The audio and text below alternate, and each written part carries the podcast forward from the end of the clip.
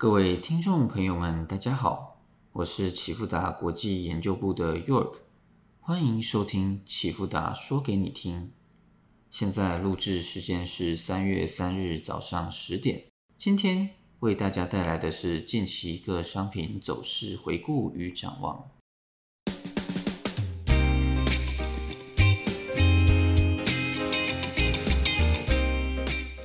乌俄一直以来冲突不断，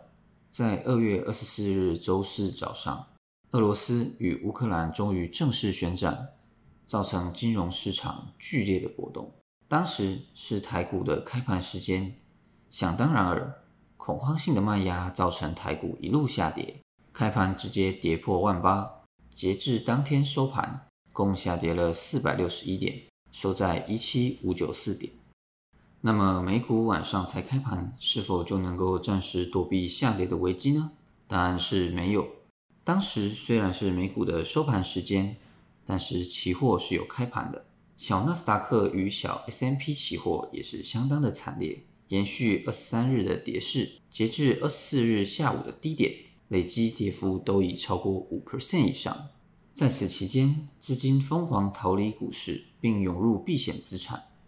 美元由九十六点二升至九十七点七，黄金也由一九一零大幅暴涨至一九七零。但避险资产的大行情与股市的大幅抛售，在当日傍晚时开始出现了转折。黄金在晚上七点开始转折向下，美元也在晚间十二点时高位回落。美股晚间开盘后，道琼、S M P 五百、纳斯达克也纷纷跳空开低走高。最终，黄金回到一九一零，美元也回落至九十七，三大指数也全部将缺口填补，回到二月二十三日的水准。如果大家平时有在关注盘势的话，即可发现，不论是上次鲍威尔在一月底 FOMC 的超鹰派谈话，或是本次乌俄宣战等重大事件。市场情绪显示，马上让各个资产的价格剧烈反应，但是到了一个程度会先回档休息一下。就像这次乌俄战争，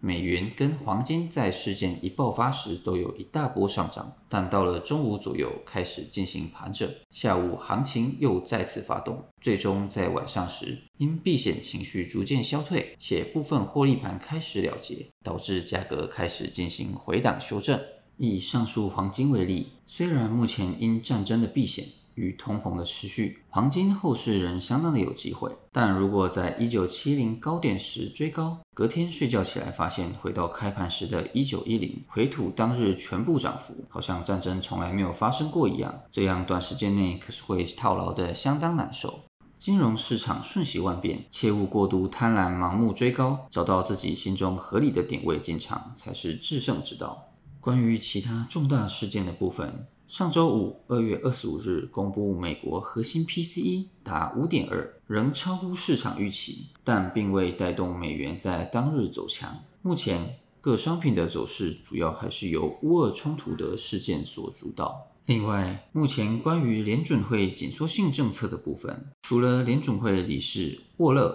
与英王布拉德公开表示支持三月升息五十个基点外，大多数的官员对此并没有明确的表态。不过，日前联准会的理事鲍曼同样也表示，如果通胀持续的过高，联准会可能会加息五十个基点，同样呼应了沃勒与布拉德的想法。但因近期乌俄冲突不断，不确定性仍高，市场上目前对于三月份升息五十个基点的预期也逐渐在消退当中。关于原油的部分，从战争爆发至三月二日。已由每桶九十二元上涨至一百一十二元，为二零一四年以来的首见，涨势可说是相当可观。关于机构预期，知名能源咨询机构 Rystad Energy 在一份报告中表示，由于乌克兰与俄罗斯开战，原油价格可能飙升至每桶一百三十美元。另外，摩根大通预计，在乌克兰危机持续升级的推动下，第二季平均油价可能上看一百一十美元。分析师认为，假设俄罗斯和西方国家之间在乌克兰的问题上紧张局势进一步升级，同时伊朗核协议达成，得以向市场输入一些供应，原油价格可能在下一季度持续的高企，然后在今年年底回落至平均每桶九十美元左右的水准。目前乌俄谈判暂时未达成协议，战争问题尚未缓解前，油价涨势恐怕没有那么快的结束。那以上就是近期各商品的走势回顾与展望。本集节目就到这边，启富达国际感谢您的收听，我是 York，我们下次再见。